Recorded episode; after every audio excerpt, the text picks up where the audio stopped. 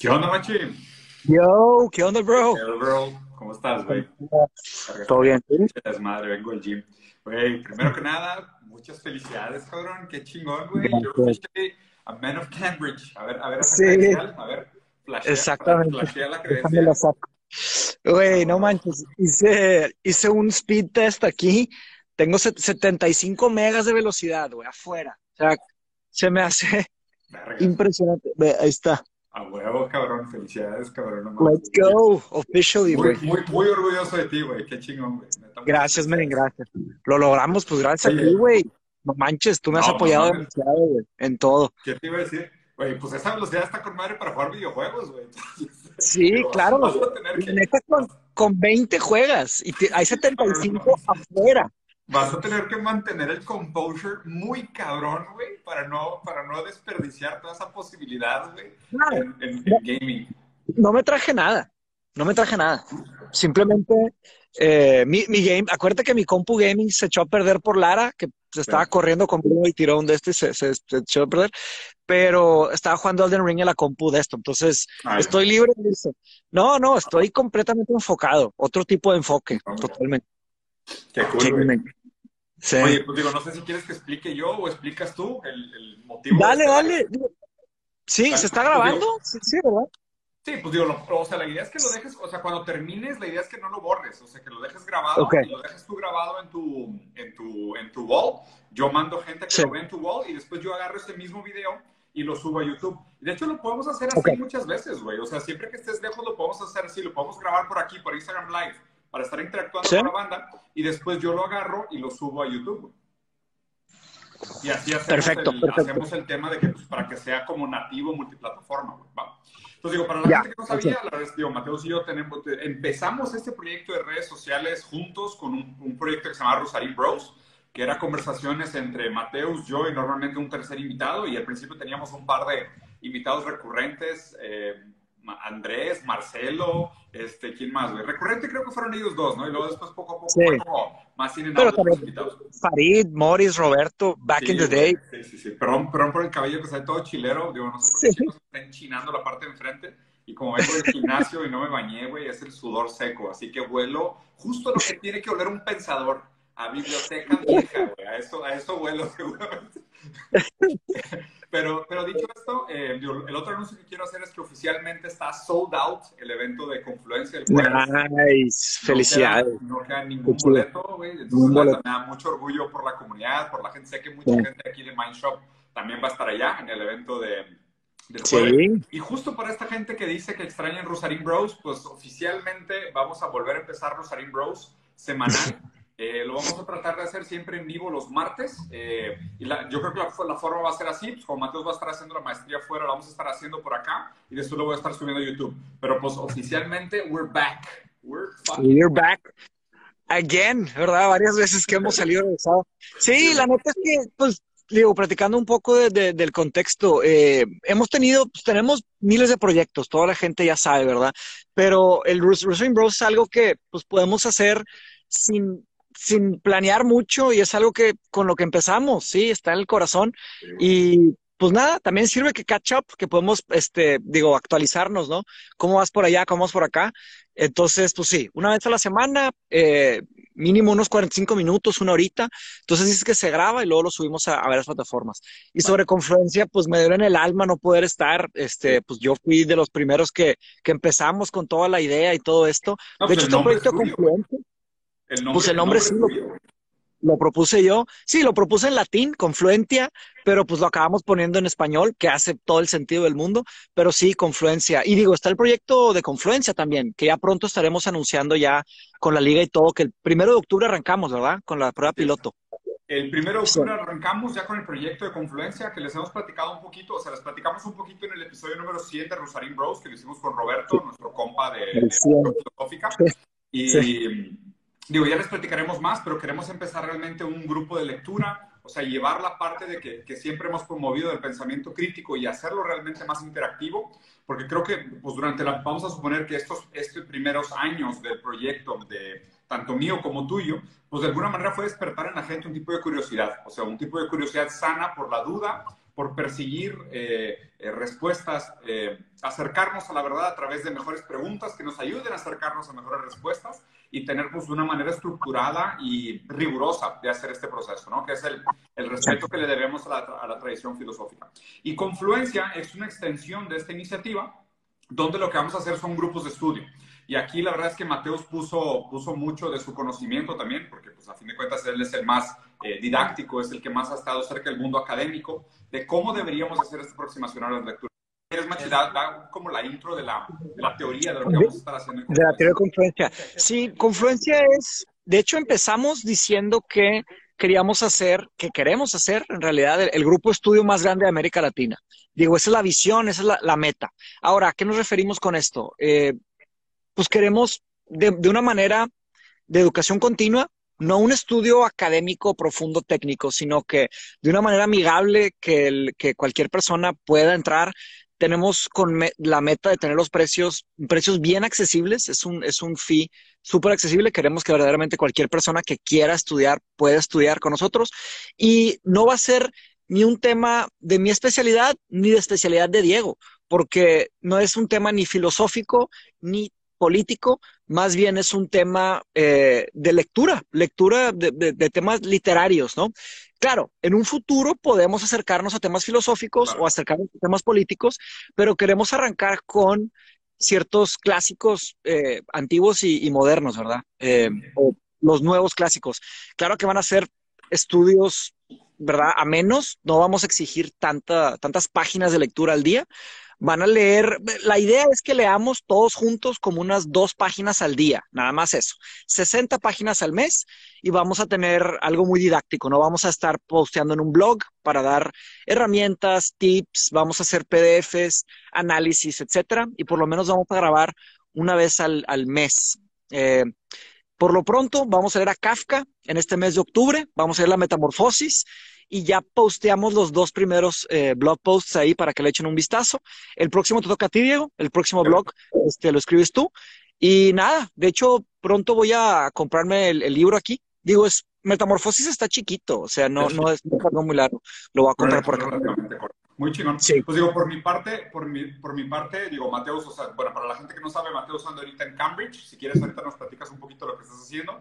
Yo además, que digo, creo en esto de que es medio nuestra responsabilidad mantener un tipo de educación continua, de estar constantemente leyendo, eh, no solo cosas nuevas, pero también revisitando los clásicos, que es sumamente importante.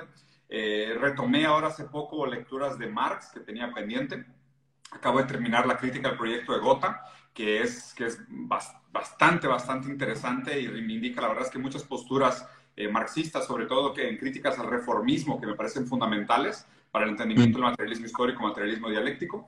Eh, voy a retomar mi curso de teoría crítica en el Instituto 17, eh, que va a empezar en enero, y estoy pensando en meterme un curso de data science y análisis de datos.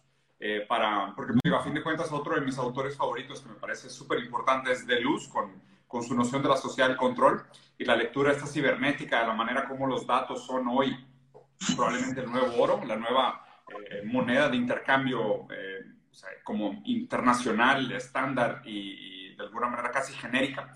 Entonces, pues voy a estar haciendo estas cosas pues, para mantenerme actualizado, mantener mis ideas frescas, tener nuevas fuentes de información y a la par también pues, visitar algunos clásicos nuevamente que me parece que es súper importante. ¿no? Mi, mi, próximo proyecto es volver a leer a Spinoza.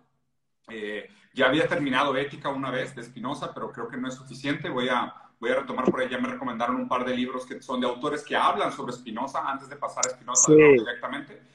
Pero por ahí me quiero enfocar. O sea, como que ya, o sea, me gusta mucho la idea del materialismo, de, de de, obviamente me considero todavía dialéctico en mi manera de, de, leer la, el movimiento de la historia, pero eh, creo que hay muchas cosas de la lectura espinosa que deberían de ser reivindicadas. Mira, ahí está Rafa Tonón.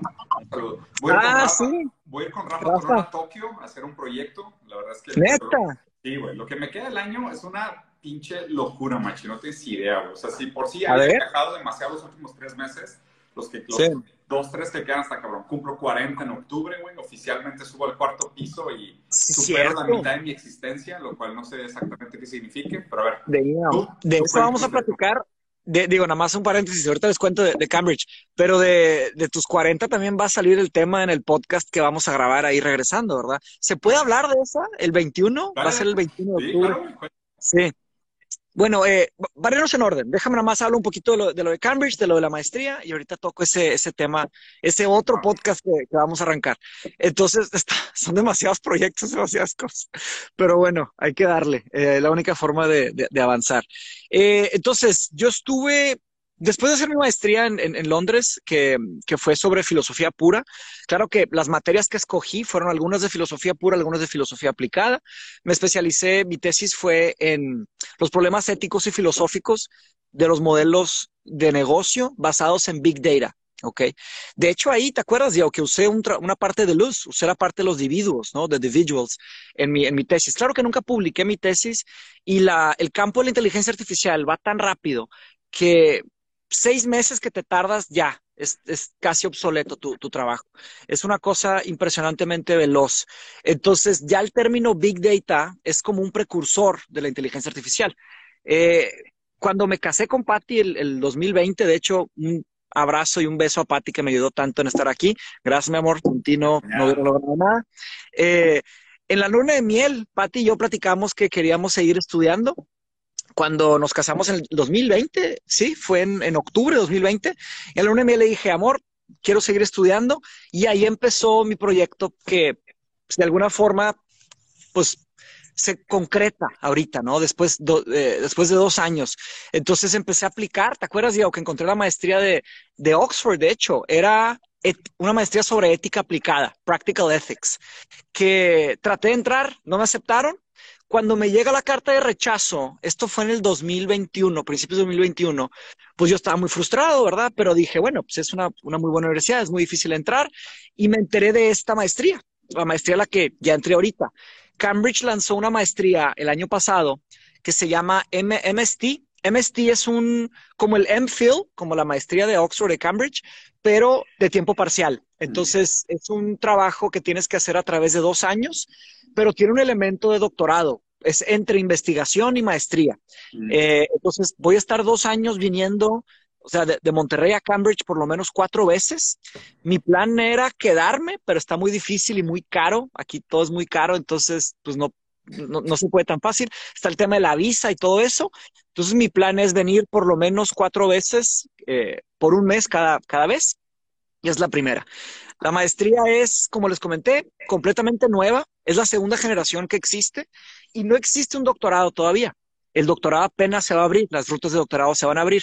Y les comparto que es mi intención, pues primero sacarme 100 en esta, en esta maestría y luego aplicar para un doctorado. El doctorado ahora sí sería tiempo completo, sería vivir aquí en Cambridge por lo menos unos tres años, pero todavía falta. Eh, hay mucho todavía sobre, sobre la marcha. Este primer módulo que voy a hacer es sobre la historia y la naturaleza de la inteligencia artificial. Es lo que voy a estudiar ahora. AI, Nature and History. Pero me va a tocar estudiar las metodologías de trabajo, eh, teorías y metodologías de inteligencia artificial.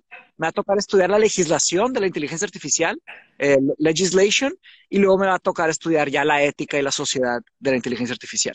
Después me voy a decidir en un tema y voy a tener seis meses de investigación predoctoral a, a la, maestría. Entonces, bastante que hacer.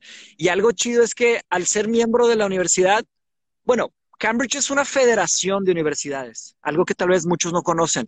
En realidad, Cambridge significan 31 universidades. O sea, son 31 colleges que forman la federación de universidades, que es, que es la Universidad de, Cambridge. Yo estoy en Hughes Hall, es el que, el que se ve aquí atrás. Este es Hughes Hall. Y este, y nada, ahí tienes una, una chita. Este, bien. ¿Y qué más? Ah, lo del el otro podcast. ah, sí, el, podcast, el podcast. Se va a llamar Estado de Ebriedad. Muy diferente a lo que estaré haciendo por acá. Al, eh, fin, se nos hizo hacer un proyecto sobre el estado de ebriedad. Sobre el estado de ebriedad, sí. Eh, habíamos pensado en otros nombres, pero se acabó decidiendo de forma unánime que será estado de ebriedad y les compartimos ya, no sé si es la primera vez que se habla de esto, pero van a ser, va a ser un podcast de cuatro, va a ser Diego, eh, Roberto Martínez, Farid Diek y su servidor yo, Mateus. Y claro, van a haber personas que van a entrar y salir, va a ser todo un tema interesante, pero lo vamos a grabar ahí en Monterrey en el estudio de Roberto eh, de Creativo. Machi, agarré el hacha porque tienes una frase sobre el, el rol del pensamiento y pegarle al hielo que me gusta mucho. ¿Te acuerdas? Ah, de hecho es de Kafka. De hecho es de Kafka. Eh, a ver, la voy a parafrasear, no creo que me la pueda decir así de memoria, pero es algo así como que Kafka pensaba que los únicos libros que debemos de leer son aquellos libros que nos cortan como un hacha, eh, como un hacha corta el mar congelado que tenemos dentro. Solo debemos de leer aquellos libros que rompan ese mar congelado que está, que está tan adentro de nuestras almas y nuestras mentes, ¿no? Eh, entonces son libros que provocan, son libros que agreden, son libros tristes. Eh, y él usa algunas figuras ahí que, que, no tenemos que entrar en detalle, pero es una frase hermosa, muy profunda y, y escribe con sangre Kafka, ¿no? Eh, es una persona que revela mucho con, con pocas palabras, con muchas metáforas. De hecho, me parece, me parece muy buen lugar para empezar la lectura, o sea, para el proyecto que tenemos Kafka. O sea, me gusta mucho como primera lectura, porque, digo, la palabra kafkiano se volvió una referencia dentro del mundo literario y se usa como metáfora y demás. Eh, todo el mundo se sabe de alguna manera o ha escuchado nombrar, o mucha gente ha escuchado nombrar la metamorfosis de Kafka. Revela muchas cosas sobre nosotros y creo que también es un buen texto para mostrar eh, lo que deberíamos de hacer críticamente con esas lecturas tan complejas que han pasado la historia. Y si han pasado la historia, definitivamente es por algo, ¿no? O sea, tampoco lo vamos a leer con, con, una, no sé, con una prepotencia de decir, este es el significado de la lectura de Kafka, sino al revés, vamos a hacer el, el, trabajo humilde y el trabajo honesto de decir, oye, pues vamos a leerlo realmente por primera vez con un par de ojos críticos, tratando de ver, o sea, qué lectura se le ha dado históricamente a, a textos como este, ¿no? Y, obviamente, pues este va a ser el primero de mucho que, que, vamos a platicar. Que de hecho, Machi, ahora que lo mencionas, güey, no sé si deberíamos de meter también, y a lo mejor está, está, un poco complejo, pero sería muy bueno para la maestría que vas a hacer, el de Sociedades de Control de Luz, que es un texto cortito. ¿Sí? Pues son, son 18 páginas, güey. O sea, es un texto súper cortito, pero me parece o sea, para los temas de hoy me parece indispensable leer Sociedades del Control. Sí, me, me, encantaría. Eh, estoy puesto, solo que pienso que deberíamos ir haciendo un tipo de calentamiento, unos cuantos meses. Antes no, de... no, brincar de, de, de, Kafka a de luz, sí me parece un poco forzado. Sí. sí, y es un brinco lateral, no necesariamente es más difícil.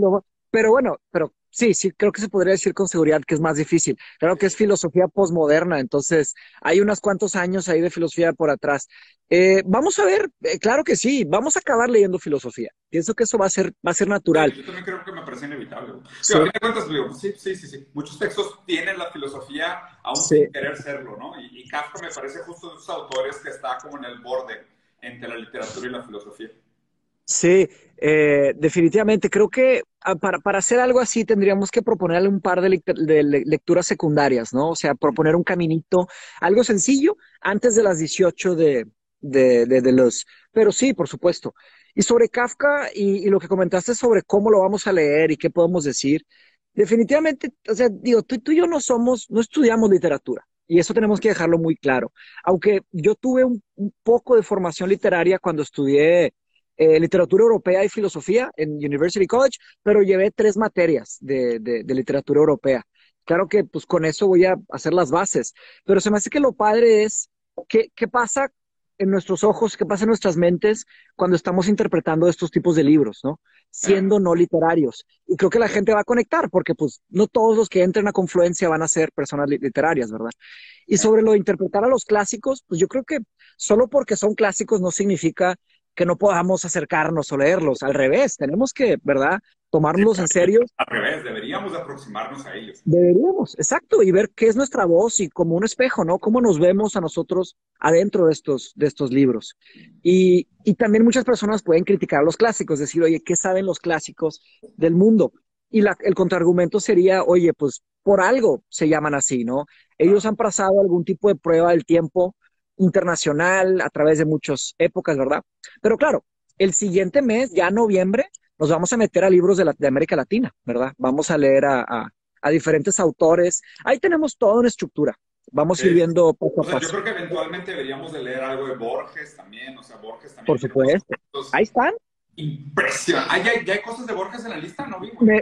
Me, demuestras que no has visto la lista eh, todavía que, construí. Como si no me conocieras, cabrón. sí, sí. Obviamente te he visto la lista, güey, pero me dejan colgarme. Sí. Hice, eh, no voy a, no voy a revelar todas, de hecho Forastero probablemente se va a enojar si revelo más de lo que debería. No, no, ya, sí, sí, sí, no, mejor no Entonces, este, pero hicimos, hicimos un plan ahí. sí, hicimos un, plan ahí. Tracé una plan inicial, ¿verdad? Luego lo vamos a ir rebotando, pero tracé seis meses o un poquito más, pero ahí lo tenemos. Sobre Kafka, lo leí en algún punto de mi vida, creo que tú también, pero hace mucho que leí Metamorfosis. Sí, yo este. Entonces, creo que ni viene mucho al caso que nos metamos a priori. Mejor ya, ya que nos leamos, sí, vamos metiendo. En su momento. Si quieren, de hecho, yo lo que sugeriría, aprovechando el tiempo, porque la verdad es que tampoco queríamos hacer el live tan largo, si tienen preguntas, es, eh, aprovechen ahorita para poner preguntas acá abajo en la cajita de comentarios. Eh, les vamos a ir comentando cómo va funcionando el, el, proyecto de Confluencia las próximas semanas. Va a ser muy pronto, como dijo Mateos, yo creo que ya primera semana de octubre vamos a estar haciendo el kickoff oficial. Eh, ya lo anunciamos, este jueves tenemos evento, que es algo que habíamos planeado que Mateos también estuviera, pero pues obviamente no sabíamos que lo iban a aceptar en Cambridge, entonces pues se nos cebó ahí el evento. Pero eso no quita que vayamos a mantener la relación.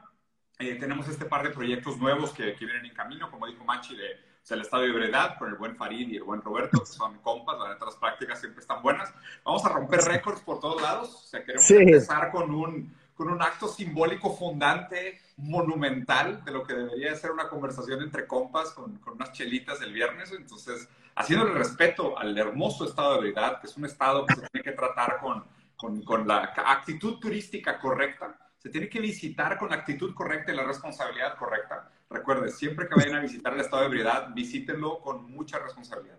Es mi recomendación sí. ustedes.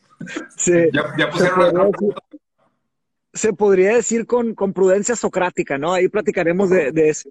De hecho, digo, nada más un paréntesis sobre esto y luego te quiero preguntar sobre el resto de tu año, que nos platiques un poquito del, resto de tu año. Eh, que yo estoy ahorita, llevo más de como 60 días sobrio, llevo sin tomar 60 días. Entonces, eh, sí, y digo, nada más para contar una breve historia eh, que como lo que comentaste, que no sabíamos que iba a entrar a Cambridge, ¿verdad? Estaba todo muy incierto. De hecho, yo no me la creí cuando, ¿verdad? cuando ya, porque primero me invitaron a una entrevista y no quedé entre los seleccionados, me, digo, me, rechazaron. Ya el siguiente año, que fue este, fui a la entrevista y ahora sí me seleccionaron y me dieron una oferta condicional, ¿no? O sea, te, te pueden dar una, una oferta incondicional o una oferta condicional. La oferta condicional, pues como se dice, tienes que cumplir condiciones. Exactamente. Desde que tienes que hacer A, B, C, D, te dices de payaso y ya entras, ¿verdad? Entonces, una de las condiciones era pasar el TOEFL. ¿Te acuerdas del examen, del TOEFL, no? Bueno, yo dije, ah, pues qué fácil. Lo he hecho mil veces, ¿verdad? Eh, no necesariamente. Eh, la Universidad de Cambridge exige 110 sobre 120 puntos del examen de TOEFL y es la que más exige de todas. Para, que, para tener un contexto, eh, Harvard te pide 90 90 puntos. MIT te pide 100. Y Oxford y Cambridge te piden, bueno, Cambridge te pide 110 para todo y Oxford depende del curso, 110 o 100. Y yo dije, de todas formas, puedo. Y hice el examen sin estudiar mucho, me saqué 103.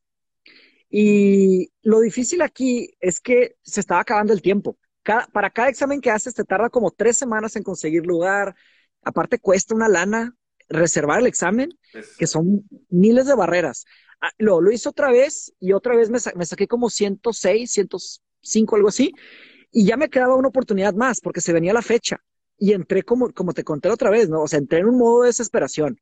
Tipo, no sabía neta qué hacer para sacar esos, esos puntos que me faltaban. Me puse bien triste, bien frustrado porque dije, no manches, luché toda mi vida para entrar, me aceptan y luego quedo fuera por el inglés. Dije, no puede ser. Entonces empecé a tomarme más en serio los estudios, ¿no? Empecé a levantarme temprano a correr, empecé a hacer más ejercicio, fue una cosa que cambié. Entonces empecé a correr tipo una hora al día y, dejé el alcohol. Empecé a ver los beneficios de dejar el alcohol, dejé de tomar, hasta ahorita no he, tomado, y, vi los beneficios cognitivos de dejar el alcohol. Entonces, de hecho, ya sabes cómo soy obsesivo, me aventé un Excel y puse que un de que deadlines y así, y, sigo en eso. Pero vaya, nada más comentando eso, pero ya, digo, mi intención no es dejar el alcohol por completo. Claro que voy a volver a tomar, no hay ningún problema con tomar, solo es pues bajarle un poco, ¿no? Estuve pensando, llevo 18 años tomando, eh, le voy a dar un descanso a mi, a mi riñón, bajarle un poquito. pero bueno, pero pues, bien, nada más quería, comentar esto. Oye, platícame de, del resto de tu año, ¿cómo va a estar? ¿Que dijiste que Tokio, ¿te vas a Tokio? Sí, voy a, voy a Tokio también. Digo, el resto de mi año está, está complicado por, por, una serie de cosas, ¿no? Digo, esta semana entera voy a estar en el DF. Que de hecho, güey, no, o sea, neta, no sabes, estoy como niño, niño yendo a Disney, güey. Ah, sí. O sea, pensar en pasar esta semana entera en el DF con Santiago, con Nahuel y con Ernesto, estoy te lo juro que estoy ah. demasiado contento, güey. Siento que me lo voy a pasar de huevos. sí, vas a aprender un chorro. ya puedo sentir estas conversaciones de tipo sentados en una mesa en el DF, güey, platicando con estos tres güeyes. Es que qué delicia, güey. Te lo juro que todo el mundo. entiendo el pícuro y decir, vamos a ponernos en un jardín de que a pistear y a pasarla bien con los amigos y a platicar sobre las cosas importantes de la vida. O sea, lo entiendo perfectamente, güey. No sabes cómo se me antoja esta semana. Entonces, pues prácticamente la semana entera va a ser eso. O sea, va a ser el evento de confluencia, estar con estos güeyes. Los voy a llevar de que, pues, a museos y ya más o menos hallarme un tourcito de que lo que quiero que conozcan de la Ciudad de México. Entonces, está, está poca madre. Esta semana está full, ¿no? La siguiente semana me voy a Hermosillo. Eh, me invitaron a un festival de música y me invitaron a dar una conferencia sobre la creatividad, güey. Entonces, estoy preparando... ¿Electrónica? sí, estoy preparando una un festival de, no, música electrónica o no? ¿Perdón, perdón? ¿Música electrónica o otro tipo música en general? O sea, es de música, general. rock. ¿Quién? ¿Quién está organizando? ¿Te acuerdas de Bobby Valencia? El güey que, que vivía claro. con Sacrami Rumi en Italia. ¿Te acuerdas de Bobby? En Italia, claro que me acuerdo de Bobby, sí. Qué chido. sí, sí, sí, tipazo también medio chido con él. Bobby está organizando un evento de, o sea, un festival de música como indie, como música alternativa, así allá en en Hermosillo, entonces me voy a lanzar a dar la conferencia allá y me pidió que preparara una conferencia sobre la creatividad, güey. Entonces, mm. digo, para meterle más, o sea, más punch, y la neta es de que pues, como casi no repito conferencias y las hago todas nuevas, que por cierto la que voy a hacer este jueves también es nueva, la acabo de, la acabo de terminar ayer. Y la que voy a hacer en Hermosillo está muy cool, o sea, estoy bastante ingentado, porque voy a proponer, haz de cuenta, dos modelos de, de creatividad, o sea, cómo se crean las cosas, cómo se produce lo nuevo, ¿no? Y hay un modelo de producción de lo nuevo que es eh, a partir del todo, o a partir de la nada, que es lo mismo, el todo, el todo debería de incluir la nada, o un modelo de creatividad que crea a partir de algo en específico, ¿no? Entonces, o sea, un modelo es Spinoza con un monismo fisicalista radical, Nietzsche con un vitalismo y un tipo de afirmación pura del deseo de poder, que terminen de luz con esta idea del pensamiento rizomático que está conectado con todo, que, que de alguna manera reivindica el, pensamiento tanto de Spinoza como de Nietzsche. Eso es crear desde el todo, o sea, crear desde la inspiración del todo, ¿no? Que incluye la nada, que todas las creaciones están conectadas con todo, invariablemente que nosotros entendamos o no el vínculo que nuestra creación tiene con el todo. Y por el otro lado está la creación dialéctica, la creación que parte a partir del reconocimiento de una oposición, ¿no? que obviamente es mm. el método más socrático, hegeliano, marxista, freudiano y lacaniano. ¿Qué es eso? suena, muy suena muy confuso todo eso. Pues, pues es que, o sea, son los, son los dos modelos de deseo. O sea, uno es el deseo que viene de la nada y del todo, que es el, un poco como mi lectura de lo que entendí de Spinoza, Nietzsche, de Luz, y el deseo o la, o la, o la, o la creatividad que viene a partir de algo en específico, que tiene más que ver con la dialéctica, ¿no? Porque, a ver, o sea, lo, interesante de esto es que, a ver, o sea, Spinoza, Spinoza partía de la pregunta, ¿no? ¿Qué cosa puede ser causa de sí misma? ¿no? Para que nosotros definamos el, el, el, nombre conceptual de un objeto de estudio, tenemos que atrapar dentro de esa definición todo aquello que lo define. Entonces, por ejemplo, si yo te pregunto, ¿qué es un celular? y, tú me dices, no, pues es un aparato de comunicación. No, no, pues entonces, pues depende de las, de las antenas y de los medios de comunicación. O sea, no es una cosa en sí, es una cosa que solo es parte de otras cosas, ¿no? Entonces, Spinoza tenía esta visión muy de aquello que no puede ser causa de sí mismo es parte de algo más grande. Y llega hasta el punto de la lógica de que Dios es la naturaleza porque todo es una sola sustancia con diferentes modos de manifestación. Entonces, mm. esta lectura después sobrevive de alguna manera en Nietzsche con un tipo de afirmación al poder que es vitalista, que es única, que niega la dialéctica, porque la dialéctica de alguna manera lo que necesita es encontrar estos conceptos cerrados o finitos para que uno se pueda oponer al otro. Y en la idea de mm. que un, concepto se opone a otro concepto, pues, pues son, son unidades cerradas conceptuales. ¿no? Y es Spinoza de Luz, y de Luz, de Luz lo plantea como Spinoza diciendo, no, o sea, realmente el pensamiento es rizomático. No tiene principio ni fin, no tiene una estructura argoica, está conectado con el todo. Y, muchas veces nosotros ni siquiera nos damos cuenta de todo lo que está conectado con, las ideas que tenemos. De hecho, también mucha de la oposición, y así te vas a lo más, más reciente de este, de este choque de pensamientos de eh, deseo como afirmación de la negación de la falta o deseo como afirmación pura vitalista de un monismo radical, eh, es la pelea entre Deleuze y Freud, o entre Deleuze y Lacan, o entre Deleuze y el psicoanálisis, ¿no? Porque, o sea, de hecho, en, psicoanálisis se afirma que la esquizofrenia, pues, o, muchas veces las psicopatologías, tienen que ver con la manera en cómo los seres se comportan contra la falta, pero también cómo se comportan en contra de los mitos fundantes, como por ejemplo el complejo de Edipo, el complejo de Electra, la castración y lo que tú quieras. Y, y, y, decía no, en Antiedipo, Deleuze dice no, güey. El esquizofrénico, cuando tiene alucinaciones, alucina realmente con el todo. O sea, su, alucinación no está limitada por un supuesto mito fundante, que es el que encontró Freud yéndose hacia atrás, hacia la mitología, para encontrar patrones de comportamiento que son trascendentales a las épocas.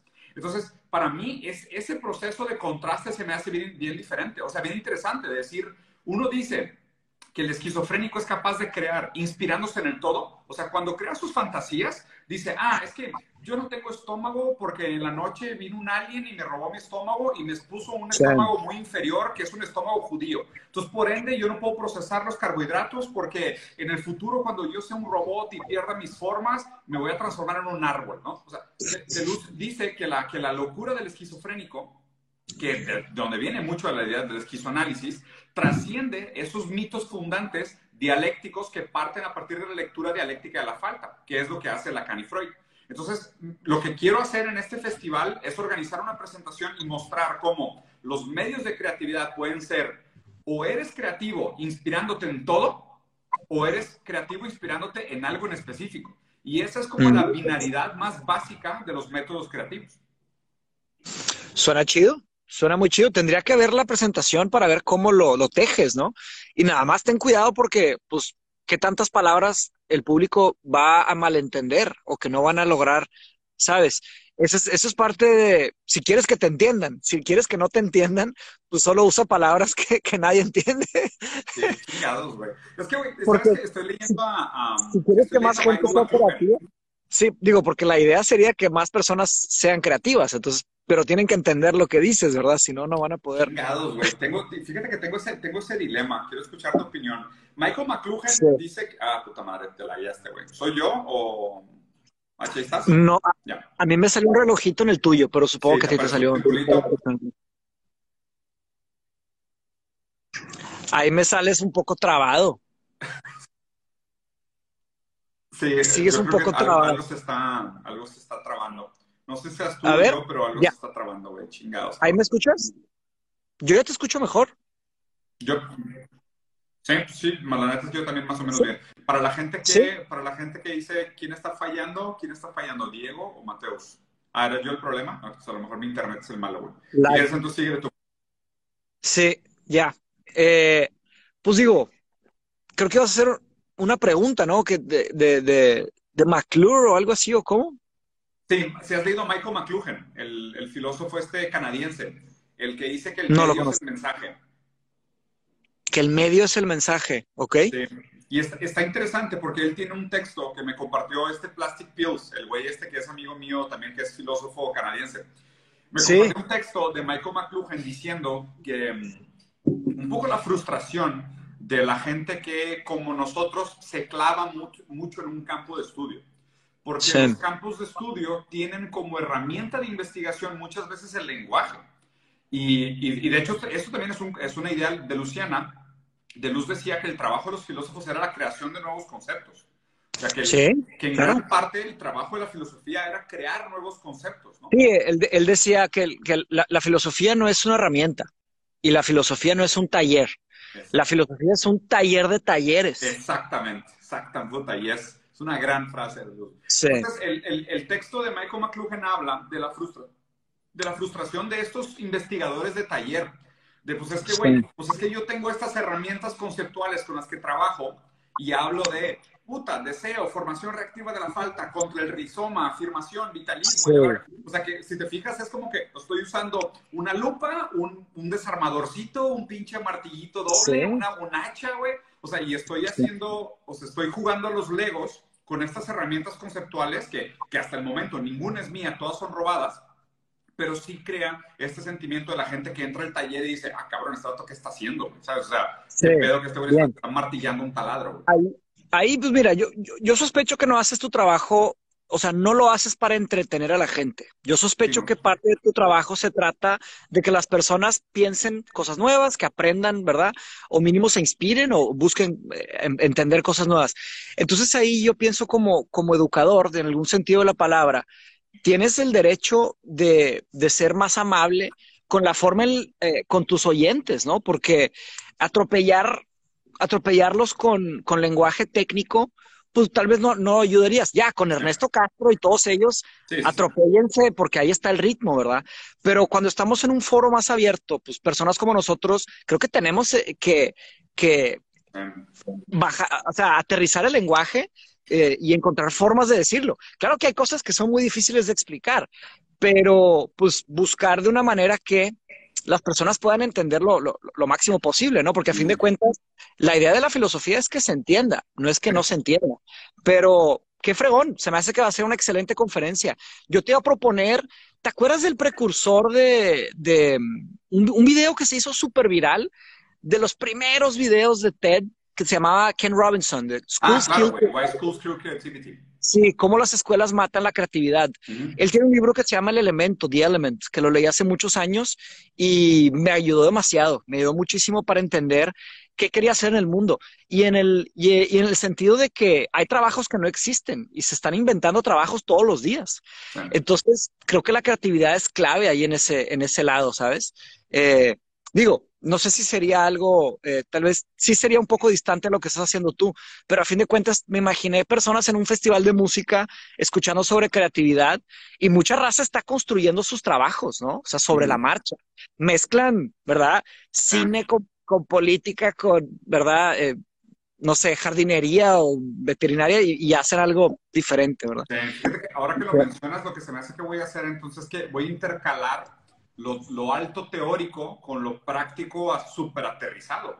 Y tratar de, o sea, de cuando hable de este tipo de cosas, bajarlas al nivel así más práctico poniendo pinches ejemplos de primaria, güey. Ándale, ¿te acuerdas de Feynman? Un, un, libro que teníamos ahí en la casa sobre el, este profesor de física, Richard Feynman. Ah, sí, claro, güey. ¿Te acuerdas de ese Él, él, se hizo famosísimo como físico, pero no por su teoría física, sino porque era un excelente profesor. y, y, el vato se hizo impresionantemente eh, grande porque él usaba puras metáforas, metáforas súper prácticas y explicaba, como, como lo decía Einstein, ¿no? O sea, si no lo sabes explicar a un niño de 10 años, es verdad, es porque hay, porque algo falta. Entonces sí, pues sí, eh, encontrar un híbrido, ¿verdad? Un híbrido, ni, ni, ni un lado ni, ni, el otro, pero un, un, intermedio. Sí, sí, sí, porque sí, tienes, creo que tienes razón en tu lectura de, o sea, yo no pienso en estas presentaciones como entretenimiento, ¿sabes? O sea, no las pienso pues como, claro. o sea, las pienso más como de que, pues, güey, yo estoy haciéndome mis fichas pajas mentales y todo el tiempo estoy como haciendo freestyle teórico, ¿sabes? De decir, pues, algunas veces la super, cago, güey, la, la, mando a la chingada con mis pinches relaciones, pero a mí lo que, tú, me conoces, a mí lo que me gusta hacer es eso, es agarrar de que, de hecho, cabrón, está bien raro, porque o sea, me preguntaron hace poquito quiénes eran mis grandes referentes eh, para cómo yo defino mi propio pensamiento, y es muy raro que muchos de los que tengo, o sea, tienen antagonismos profundos, pero profundos, cabrón. Pero eso es bueno, eso es bueno. Yo pienso que es bueno, por eso se estudia la historia de la filosofía. La historia de la filosofía se estudia porque no es como que unos son los buenos y unos son los malos. No, el mundo, la realidad es mucho más compleja que, eso, ¿verdad? Entonces, entender de cada pensadora, cada pensador, cuáles ideas, uno, o sea, cuáles argumentos son coherentes, cuáles no, ¿verdad? Y haces un, haces una síntesis. Claro, no, no tenemos que tener un sistema filosófico claro, a menos que vayamos a escribir un libro, ¿sabes? O sea, si tú quieres escribir un libro de filosofía, ahí sí, tienes que eh, decidirte. Pero en el, en el mundo, en el día a día, pues puedes suspender tus juicios. O sea, no, no se tiene que tener una postura clara en todo. Hay unas posturas que se piensan por, puedes estar 10 años pensando sobre una postura y dices, pues todavía no me decido. O sea, puede ser esto, puede ser esto, pero, ¿verdad? No, hay una pistola en la cabeza. Ahora, eh, el tema de que están en contra, pues tendrías que ver cuáles argumentos chocan y cuáles no. cuáles son compatibles y cuáles no son compatibles. La verdad es que una, una, de las cosas que también me quedé mucho, porque digo, sabes que estuve casi, un, casi dos años en un año y medio por lo menos, muy clavado en Deluz y leí demasiados libros de él, güey. Y una de las cosas que se me quedó mucho es esta idea de que es nuestra responsabilidad ser lectores gentiles.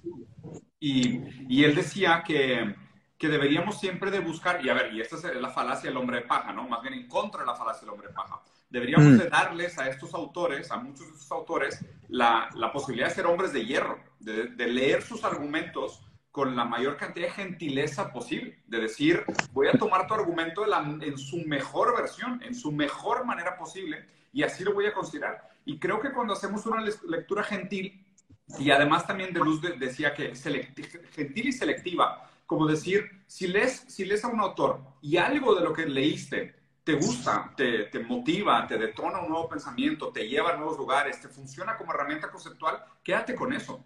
O sea, no importa que en otras partes de su pensamiento o de su literatura no, sea, no sea compatible con la tuya, pero si hay una idea y tiene un embrión de algo que pueda ser transformador o pueda ser productivo en el futuro, quédate con eso, ¿sabes? Entonces, eso, eso, es uno de los aprendizajes que me dejó de luz, que me ayuda mucho a conciliar el por qué puedo leer a Spinoza, que es monista, y a Marx, que es dialéctico. ¿sabes? Y sin, y sin ver, o sea, sin, o sea, completamente descartar a uno por el otro, sino que lo que encuentro es que los dos tienen un respeto muy grande por el materialismo. Y los dos son, o sea, uno es fisicalista y el otro es materialista como punto de partida, ¿no? Simplemente a lo mejor discordan en cómo, pues uno dice que la dialéctica sí produce una superestructura ideológica que es, que es de alguna manera algo algo separado de la sustancia material. Y Spinoza no lo reconoce así. Spinoza reconoce que la, que la sustancia material es única. Aún, la, aún lo, lo, ideal de, producido por, como consecuencia de la materia solo se ve, solo se identifica y solo se produce como modos de la sustancia.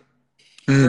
o sea, para mí, o sea, más bien ahí es el límite de mi capacidad. Yo no acabo de entender cómo resolver esa diferencia entre los dos. Por ende, me quedo con algunos pensamientos de los dos mientras sigo entendiendo y sigo leyendo y sigo revisitando sus lecturas. Claro.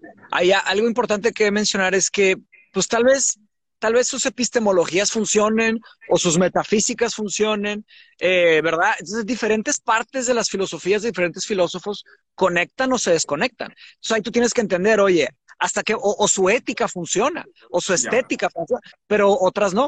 De hecho, algo complejo de hacer filosofía a esos niveles es que a veces no terminan sus sistemas. De hecho, eso, es un problema que, tuvo Marx, como otros filósofos, que no logran, no logran terminar sus sistemas filosóficos. O se mueren antes, o les falla algo antes, o tienen que empezar otra vez porque se dan cuenta de algo. Es algo muy largo y muy, muy difícil. Esto es lo que quería platicar con, con Ernesto Castro, ya platicando ahí con él. Porque él está haciendo su sistema.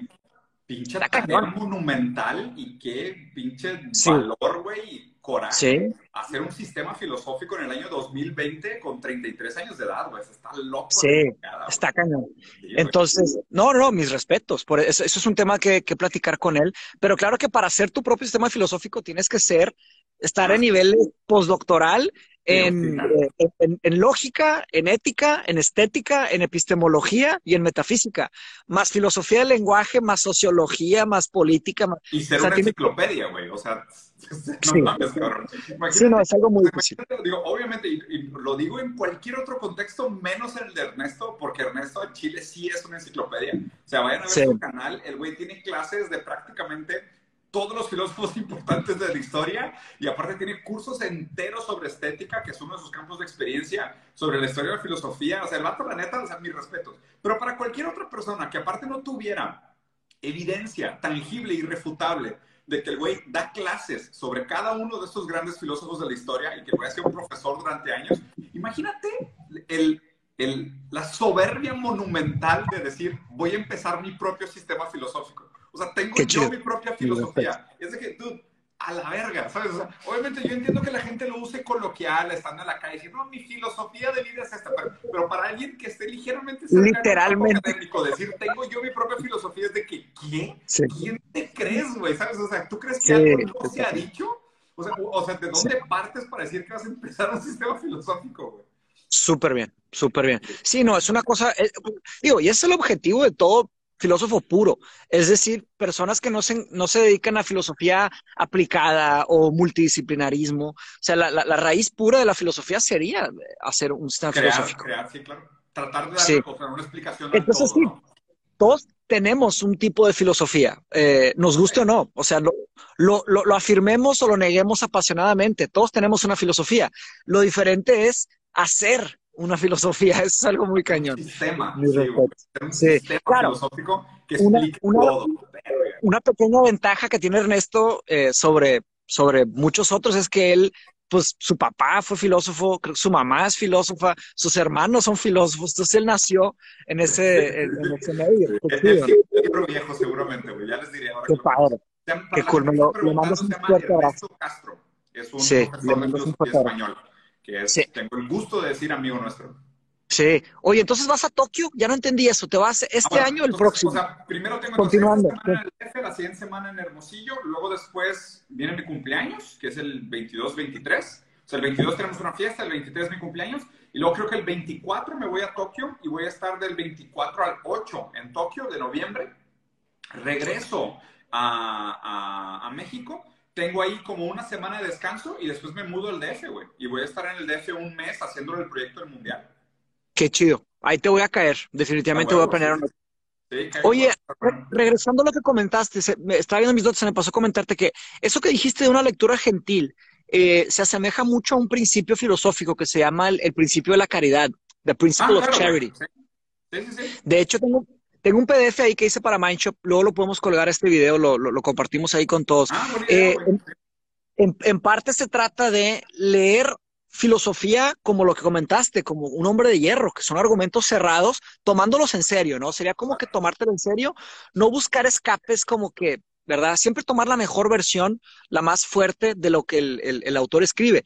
Y lo otro es siempre leer tomando en cuenta la posibilidad de que nosotros estemos equivocados, o sea, de que, de que tú como lector estás malinterpretando el trabajo.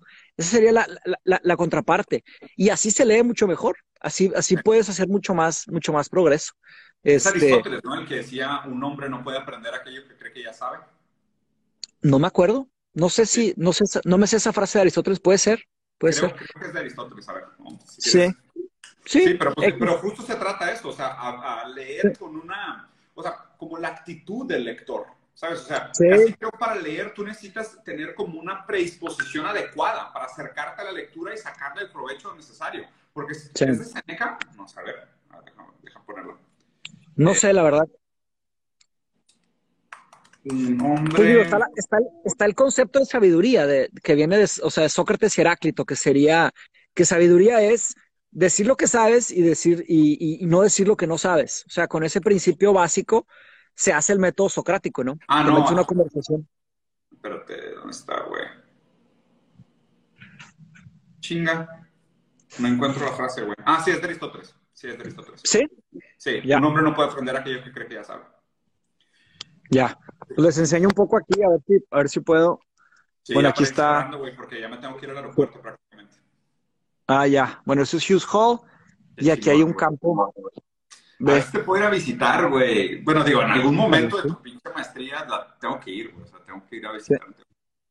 y esto es el, esto es un campo de, cricket que tienen aquí. Ah, típico deporte burgués, güey.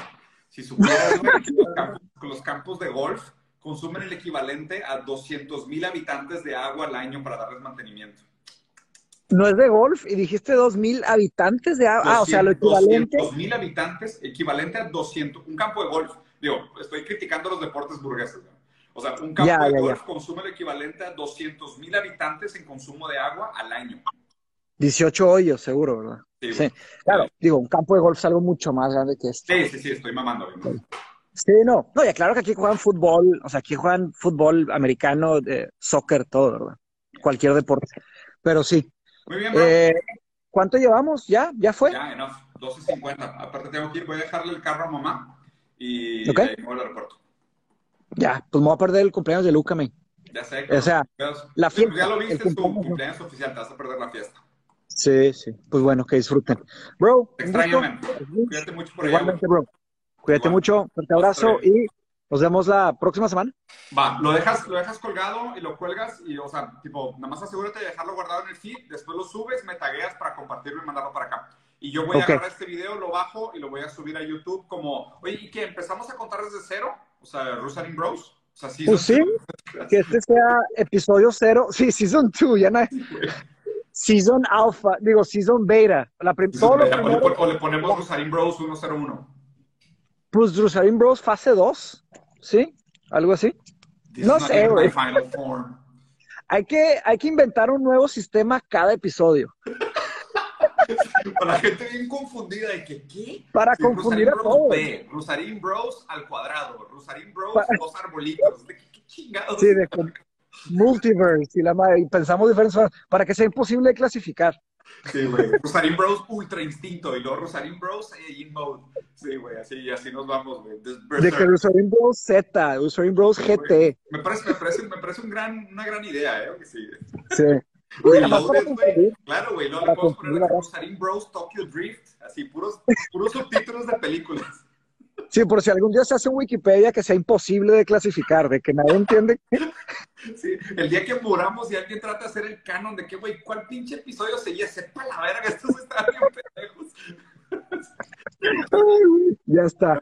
Ah, oye, alguien comentó ahí de, de preguntas. Si quieres a la próxima, dejamos un espacio al final para preguntas. Hay Sí, comentar. sí, seguramente. Pero lo, lo mejor, lo mejor lo que yo siempre hago, machi, es prometer espacio para preguntas y nunca cumplirlo, güey. para romper la fantasía de la interacción de redes sociales. Amigos, tengan una real, güey. Esto es puro pedo. ya estás. Bueno, bien allá, oye, entonces nada más le pico aquí, le pico la tacha y ya se va a grabar. Se Sí. sube. Ok, ¿Vale? ya está. Cuídate, Bro, man. love you, man. Cuídate. Bye.